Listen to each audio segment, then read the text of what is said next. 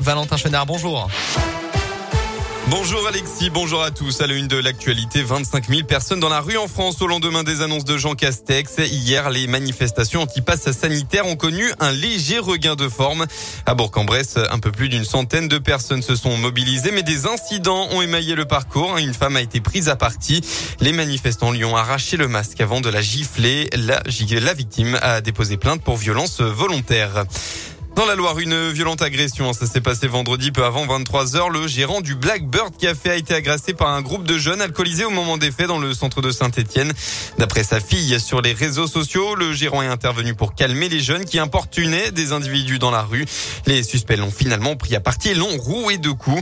Le Stéphanois de 50 ans a été transporté à l'hôpital avec la jambe cassée et une fracture du plateau tibial. Il a dû être opéré en urgence. On reste dans la Loire avec cette information judiciaire ouverte hier, jeudi, peu avant 2 heures du matin. Des coups de feu ont été tirés à Pouilly sur Charlieu, près de Rouen.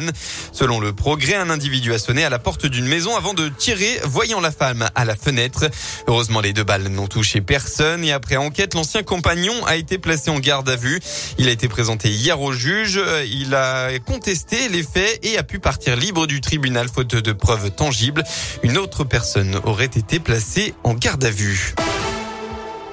Les sports en football, Andrézieux vise un nouvel exploit suite et fin de la Coupe de France ce dimanche. Après la victoire de Clermont hier 4 à 0 face à Chemin Bas, les deux rescapés de la Loire jouent cet après-midi. La SSE affronte tout d'abord Lyon-la-Duchère à 13h45 dans le Rhône.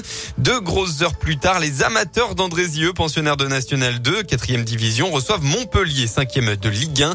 Un duel sur le papier déséquilibré, mais les Forésiens, tombeurs de Grenoble, 3 buts à 0 au tour précédent, veulent croire en leur chance.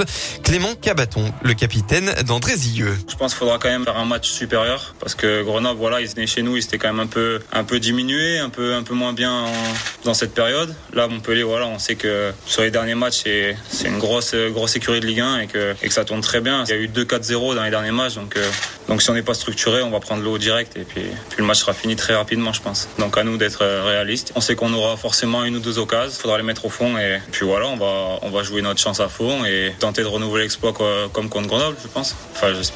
Un exploit aussi comme celui réalisé il y a trois ans face à Marseille à Geoffroy Guichard. Andrézieux-Montpellier, c'est donc à 16h cet après-midi à l'Envol Stadium. La météo euh, de votre journée de dimanche. Attention, actuellement, la brume est toujours présente. Hein. C'est le cas sur la partie est du Puy-de-Dôme et de la Haute-Loire.